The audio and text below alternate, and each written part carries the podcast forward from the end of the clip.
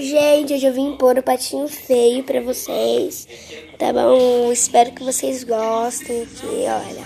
Vou pesquisar aqui no YouTube. Feio aqui, tá aqui, ó, já. Patinho feio, patinho feio, patinho feio. Deixa eu ver aqui. Procura aqui, muito difícil, não Patinho feio.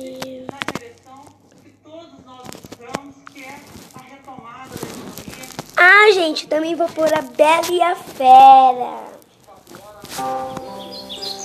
Em uma pequena fazenda morava uma família de patos.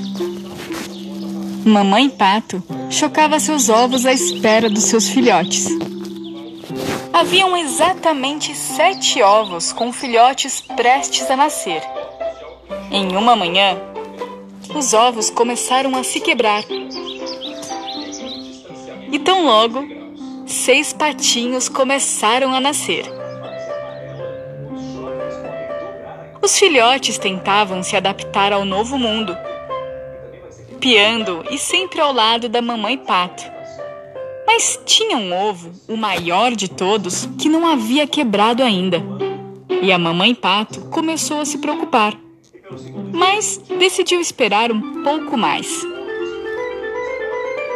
Até que, finalmente, o último filhote nasceu. Confuso, o bebê pato começou a olhar em volta. E sua mãe e seus irmãos ficaram mais confusos ainda, pois ele era muito diferente de todos e não se parecia nada com seus irmãos. Ele era grande e tinha apenas cinzas e brancas. Os outros patinhos começaram a rir dele.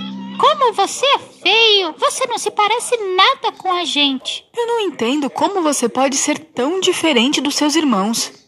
Feio, feio, feio, feio, feio, feio.